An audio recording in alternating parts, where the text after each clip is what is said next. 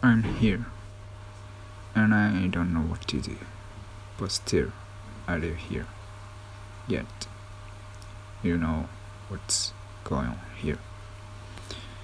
Well, you can have fun, or maybe not. Well, you decide how you behave. Cheers.